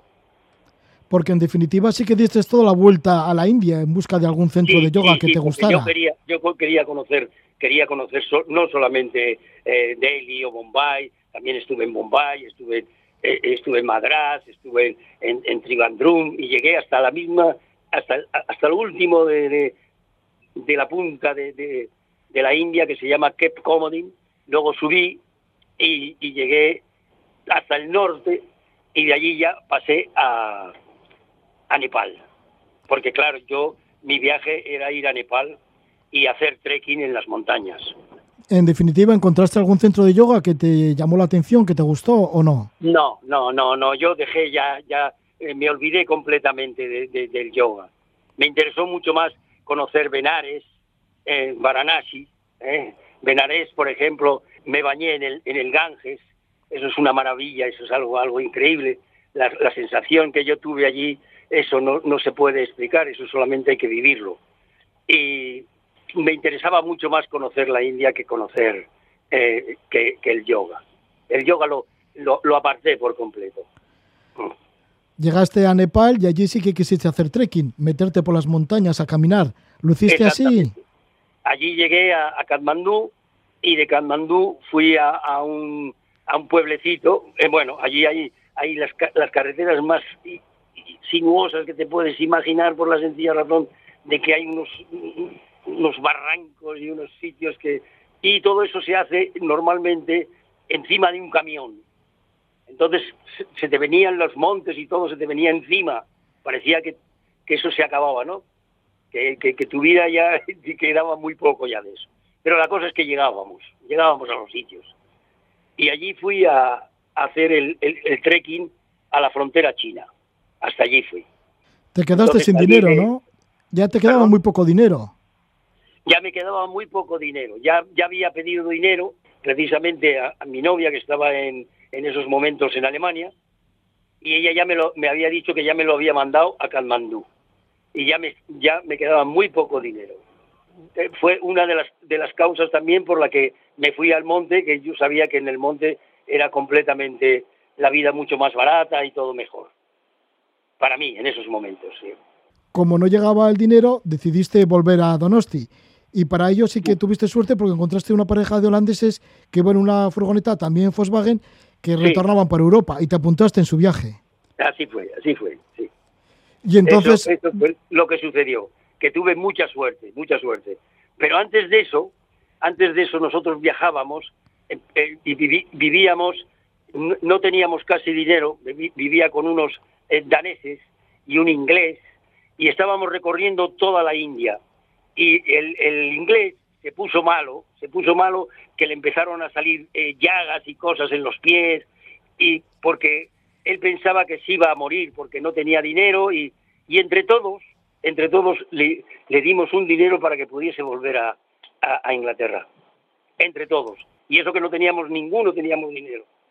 Todos estábamos esperando el dinero en, en Katmandú. Los daneses igual.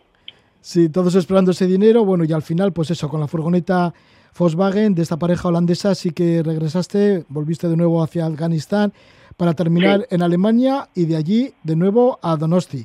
Y fíjate Exacto. las cosas que luego con el tiempo trabajaste en Alemania, volviste a ahorrar y con tu novia, que era Sagrario Lizarraga por aquel entonces, Sí. disteis la vuelta al mundo durante cinco años, que eso es toda una aventura que algún día también nos lo tienes que contar. Y después de todos esos viajes por el mundo, finalmente has terminado en Tenerife, desde donde nos hablas ahora, que estás allá al sur de Tenerife. Exacto, exacto. Así es. Bueno, Pero pues siempre, siempre he, he- he procurado hacer viajes. eh, también he estado en, en Cabo Norte, con me- tenía una, una moto, una Harley grande, una Softail, y fui desde, desde Tenerife a Cabo Norte, porque quería ver el sol de medianoche. Así que no has parado en tu larga trayectoria. Ahora ya he parado por la sencilla razón de que tengo ya 73 años y las cosas ya no están para mí como antes. Me ha Sí. cambiado bastante la vida. Sí. Bueno, por lo menos hemos escuchado esa historia de esos viajes tan magníficos que se hacían allá por principios de la década de 1970. Esto en concreto fue en el año 1972, este viaje que hiciste hacia la India cuando era la época hippie con los Magic Bus y todo esto, pues tú te animaste, te fuiste desde, desde San Sebastián hasta la India y más todavía porque llegaste a Nepal y luego regreso. Todo por tierra, por tierra y también alguna parte por mar. Y luego esa vuelta al mundo que si algún día te parece, la continuamos, porque fueron una vuelta al mundo de cinco años. Cinco años, sí.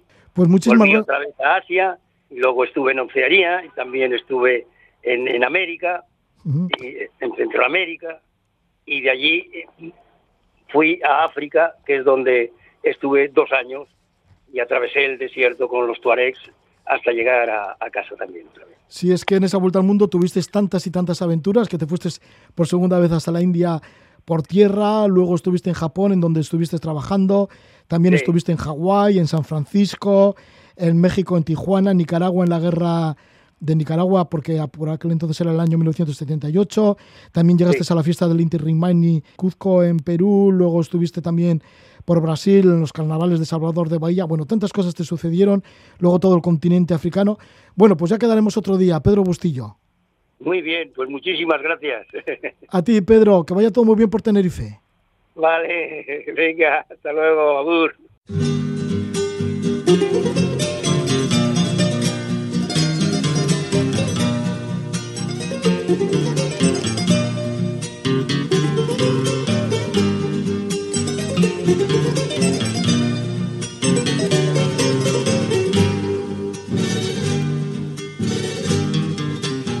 Aquel camino que tantas veces pasé junto a ella. Nadie se acuerda, solo yo recordando su amor. Nadie se acuerda, solo yo recordando su amor. De sus promesas, de sus caricias, él solo es testigo. El olvido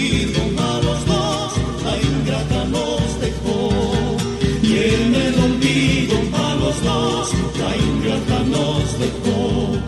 Caminito amigo, si algún día vuelve, nunca me digas que lloré recordando su amor. Nunca le digas que lloré recordando su amor. La, la, la, es el grupo Amaru desde Bolivia con el tema Caminito Amigo Vamos a acercarnos a Bolivia y a otros muchos sitios por donde ha pasado nuestro invitado, Cristian Calvet, que se ha recorrido todo el continente americano en bici. Cristian Calvet, que es de Benicarló, Castellón, cruzó América en bicicleta desde Anchorage en Alaska hasta Ushuaia en Argentina. Empleó para ello dos años y siete meses. Partió en julio de 2017 y finalizó en marzo de 2020. justo cuando se levantó la crisis sanitaria por la pandemia del coronavirus. Atravesó Christian Calvet Alaska y Yukon, tierra salvaje de osos, cruzó en velero el Mar de Cortés en México y en lanchas rápidas fue de Panamá a Colombia. Estuvo cerca de varios volcanes como el Popocatépetl en México, el Pacaya en Guatemala, emanaba lava tan solo a 5 metros de él, el Pacaya, y también estuvo, pues, por ejemplo, en el Cotopaxi, en el Chimbarazo y en el Quilotoa, en Ecuador. La Cordillera Blanca de Perú ha sido uno de sus lugares favoritos. Este va a ser el tercer capítulo que hacemos de las andanzas de Christian Calvet por América. En el primero tuvimos una conexión cuando se encontraba en Bagua Grande, en el departamento del Amazonas en Perú. Fue allá por marzo de 2019 cuando emitimos ese programa en Levando Anclas. Y una vez de regreso, una vez que ya está en casa mm, Christian Calvet, pues nos relató un segundo capítulo y nos quedamos en el lago Titicaca, cuando pasaba de Perú a Bolivia. Le esperan otros lugares, ahora nos lo va a contar, entre ellos la Reserva Nacional de Fauna Andina Eduardo Abaró, al sur de Bolivia, frontera con Chile, uno de los lugares más duros de todo el continente por donde ha pasado. Le damos la bienvenida a Cristian Calvet. ¿Qué tal estás? Muy buenas noches, Cristian. Hola, buenas noches, Roge. Muy contento de volver a participar en tu programa. Pues nosotros también contentísimos, Cristian. Y es que te has pegado una buena paliza por todo el continente americano. A estas alturas, en el lago Titicaca, ¿cómo te encontrabas de ánimos? Pues estaba, estaba muy contento y por, por, cambiar de país y por visitar el lago Titicaca, que, que es un lago mítico eh, en el mapa del mundo. Es un el lago navegable más alto de- del mundo, es el lago más grande de, de toda Sudamérica y que rondas a una altitud de casi los 4.000, son me parece una media de unos 3.900 metros de altura y muy contento de, de- de poder estar ahí, de poder estar en, en- ese lago donde nacieron los incas y, un mítico, ¿no? Un mítico de, de los lagos.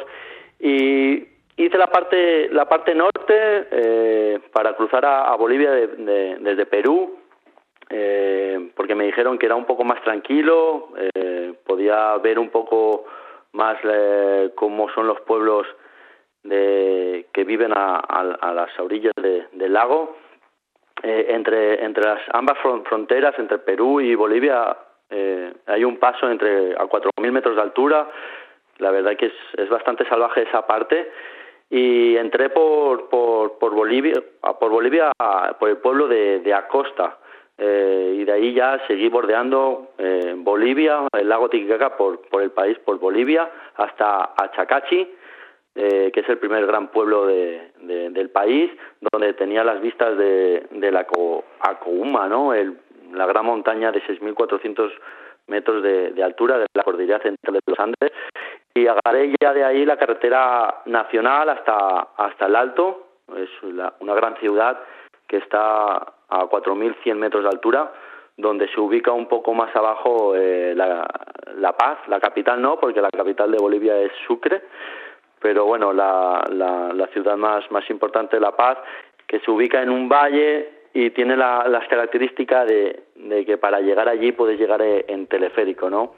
Entonces ya decidí, decidí dejar la, la bicicleta eh, en el alto y ya bajar, hacer un poco de turismo, eh, un par de días bajar a La Paz y, y bueno, eh, en dos días fue suficiente para, para volver a retomar la bicicleta, porque la verdad que, me agobian un poco las grandes ciudades y ya me fui dirección a, al Salar de pasando por, por Oruro y bordeé el lago Popó y ya dirección a Salinas García de Mendoza, ¿no? Es un, pequeño pueblo donde eh, donde se, se planta la, la quinoa, es muy muy típico de, del país y donde te puedes encontrar eh, muchas muchas llamas por el camino. Es la verdad que cuando te desvías de, de la carretera de Oruro a, a Uyuni y ya te desvías para Salinas, eh, ya ya no hay coches y ya estás en un altiplano a, a 4.000 metros donde, estás tú, las llamas y, y cuatro pastores que, que pasan por ahí, ¿no?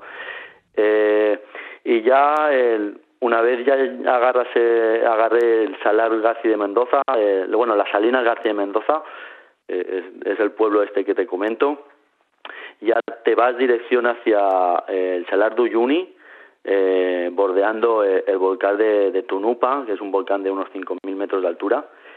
Y ya en el departamento de, de Potosí, dejas el departamento de Oruro para entrar en el departamento de Potosí y ya entras, ya vas viendo y ya de a lo lejos ya ves el, el salar de, de Uyuni, que es el salar más grande del mundo, son creo que unos 11.000 cua- 11.000 metros cuadrados y donde dentro puedes encontrar eh, varias islas, eh, una isla, la isla más famosa y donde van casi todos los, los turistas y casi todos los 4x4 que hacen los tours, es la isla de Incahuasi.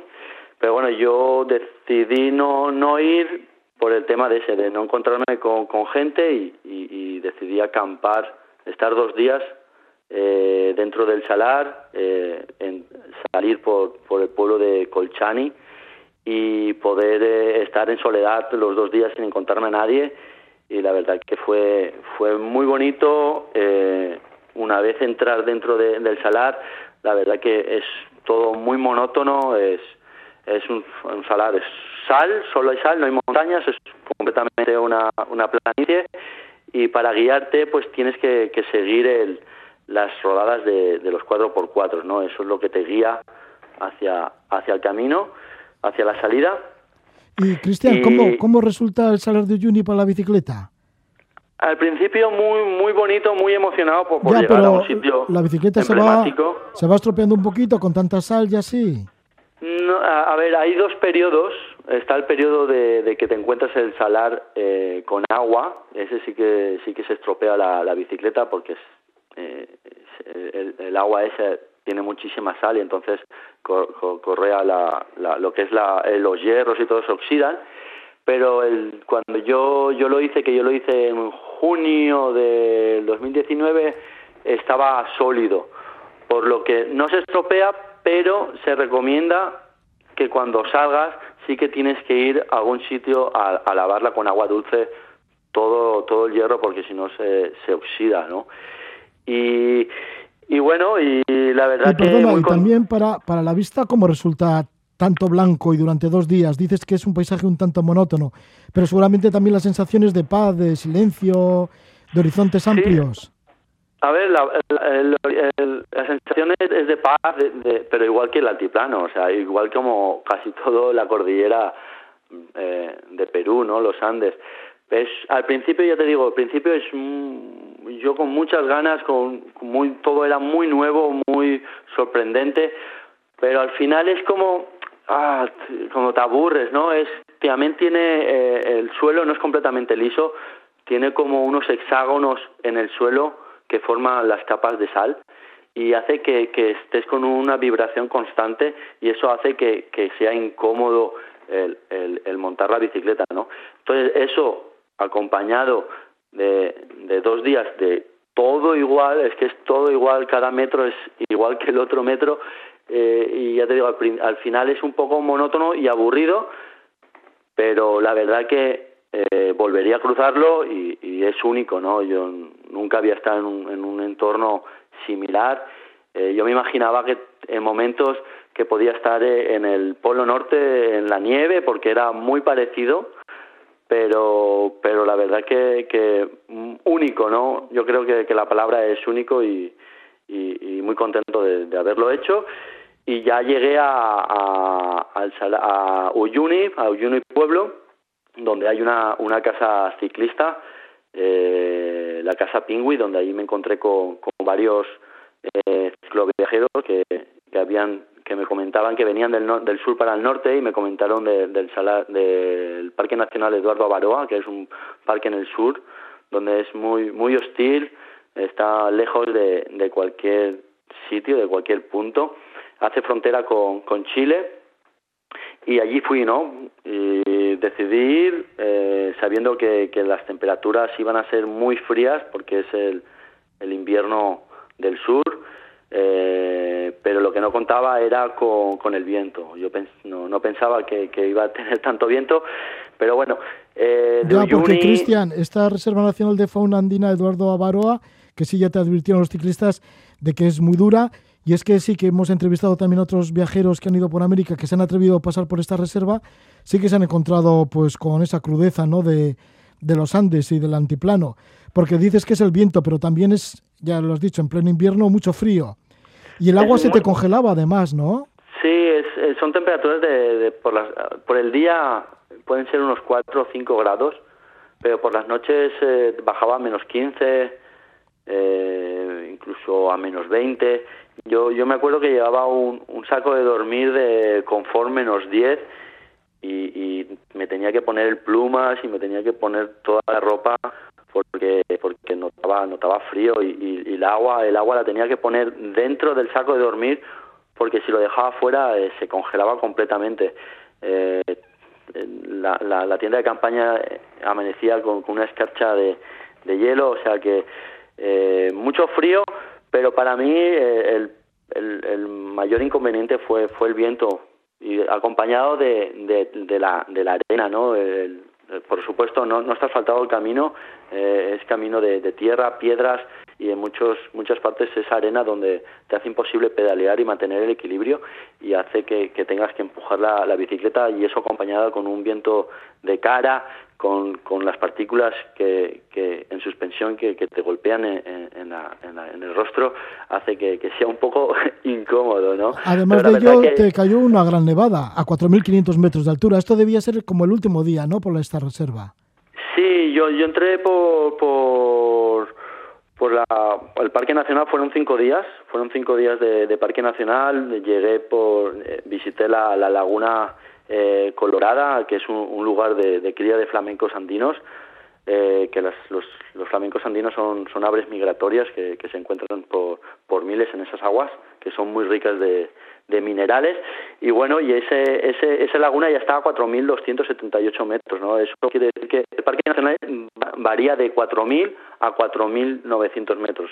O sea, que está, es un desierto de altura y ahí mismo en la Laguna Colorada hay unas casas que son regentadas por gente locales de, los pueblos de alrededor que, con los turistas pues pues levantaron esas esas casitas de adobe para poder eh, alojarnos y la verdad que, que ahí es un sitio donde puedes descansar para ya retomar fuerzas para ya hacer el último un paso bueno un paso alto de, de 4.900 metros que es eh, el paso más alto de, de ahí de, esta reserva que se llama el Sol de la Mañana donde tiene la particularidad que, que hay geysers y, y y ¿cómo se llama? Y, y columnas de, de, de, de De vapor, ¿no? así. Sí, sí, de fumarolas, muy bien. Son de fumarolas.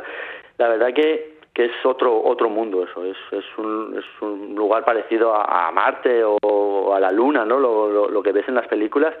Y, y, y la verdad que es también es un sitio único, extraño, desértico, hostil, donde yo la verdad que nunca en la vida había estado en un sitio parecido en toda América, no me había eh, acercado a un sitio parecido, es una extensión de, de unos dos kilómetros y, y la verdad que, que súper bonito el olor a azufre, eh, muy muy extraño. La yo creo que la palabra es un sitio extraño y ya de allí eh, ya es una bajada hasta hasta la laguna de, de, donde allí puedes encontrar eh, unas unas termas y descansar otro día. Descansé allí en las termas, que está el agua a unos 3.000, ah, no, unos 37 grados, se llaman las termas de Polques, y ya de ahí ya hice el último paso para la laguna blanca, que es donde me, me cayó la, la nevada, eh, y allí... Sí, porque ya te estabas ya- acercando a la frontera con Chile, ¿no?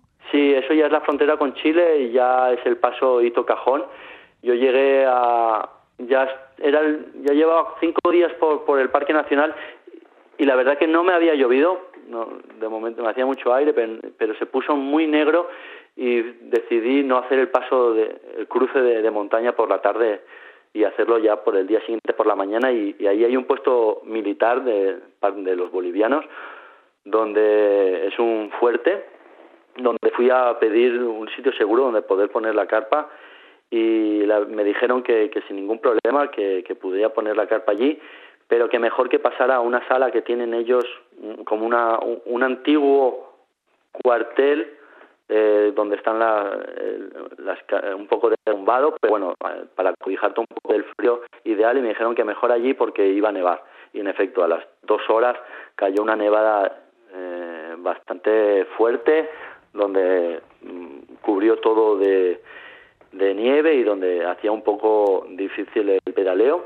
Sí, porque creo que no notabas ni los dedos de las manos No, ni de los yo, pies. yo me, levant- me levanté y, y vino el, un, un militar, un chico que, que estaba allí, con- me trajo un poco de chocolate caliente y me dijo que, que- que- que mejor quedarme un día más.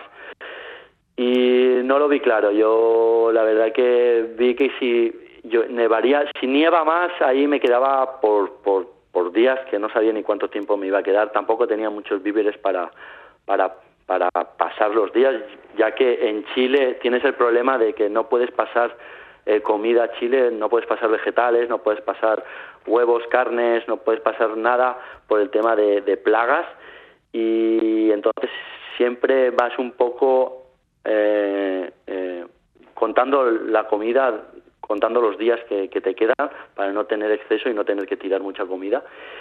Y decidí salir y la verdad que, que me nevó, me continuó nevando, fueron solo eran 6 o 7 kilómetros hasta llegar al, al punto eh, fronterizo con- de Bolivia, que es una caseta eh, de adobe, y justamente estaba cerrada por el mal tiempo. Y bueno, estuve allí esperando un par de horas, llegó, eso era por la mañana, llegó al mediodía el chico de, de la cabina y, y al verme con la bici me abrió, me, me cuñó el pasaporte, me dijo que, que corriera, que, que no se hiciera más tarde porque por la tarde noche podía empeorar. Y al llegar a, a la parte ya de Chile, eh, allí ya al verme los chilenos, allí ya es una, una casa mucho más eh, nueva, con, con, con calefacción, con, con agua, con, con servicios, con, o sea, ya eso ya es el primer mundo. Y ya al verme me, abrieron la puerta y ahí ya llegué sin, sin notar yo los dedos de las manos, sin notar los dedos de los pies, eh, con todos los calcetines y todos los pies eh, mojados de, estar, de, me tocar empujar con la arena, con, la nieve. Y ya allí eh, ellos me preguntaban y la verdad que no reaccioné hasta 30 minutos, me senté allí, me quité los calcetines, me, me, me calenté los dedos, eh, me los sequé y ya a partir de ahí ya me, me preguntaban que de dónde venía, que, que estaba, que qué hacía viniendo desde ahí con el tiempo que, que estaba haciendo. Bueno, es que no solo bueno, venías de Bolivia, sino que Claro, venías desde Alaska, cuando fíjate. Dije, cuando les dije que venía desde Alaska, ya ellos ya se ponían locos. Pero bueno, ya se pusieron allí a hacer fotos conmigo y nada, y la verdad que súper amables, eh, me registraron todo, porque te registran todo de, de arriba abajo, pasan hasta los perros, porque no quieren que pases semillas, no quieren que pases nada. Y ya de- desde ese hito cajón, desde ese paso hasta San Pedro de Atacama, son 45 metros de pura bajada de 2.000 metros. Estás a cuatro, ese paso estás a 4.400 metros, el hito cajón, y eh, San Pedro de Atacama estás a 2.400, o sea que son en 45 metros bajas 2.000 metros. Bueno, Y- fíjate, y además desde los Andes nevados, pues bajas a San Pedro de Atacama, que está en el desierto de Atacama, que es la ciudad principal, y bueno, pues cambias totalmente de clima, de ecosistema y de todo. Pero bueno, si te parece, Cristian, Cristian Calvet, dejamos aquí este tercer capítulo y ya Vale. nos situamos en la frontera de Chile, de Bolivia con Chile, ya ves lo que te sucedió en el desierto de Atacama y luego todo lo que viviste por Chile, porque estuviste también por la zona más austral chilena y demás. Bueno, total, Claro. que finalmente pues ya llegaste hasta, hasta el final del camino, que es la ciudad eh, austral de Ushuaia, en Argentina, y en este recorrido por todo el continente americano, desde Alaska hasta Ushuaia, pues empleaste dos años y siete meses. Muchísimas gracias una vez más por estar con nosotros, Cristian, y volveremos a conectar contigo para continuar en ruta. Muchísimas gracias, Roge. Pues un placer siempre participar en tu programa y felicidades por, por el gran trabajo que haces. Gracias a ti. Muchas gracias.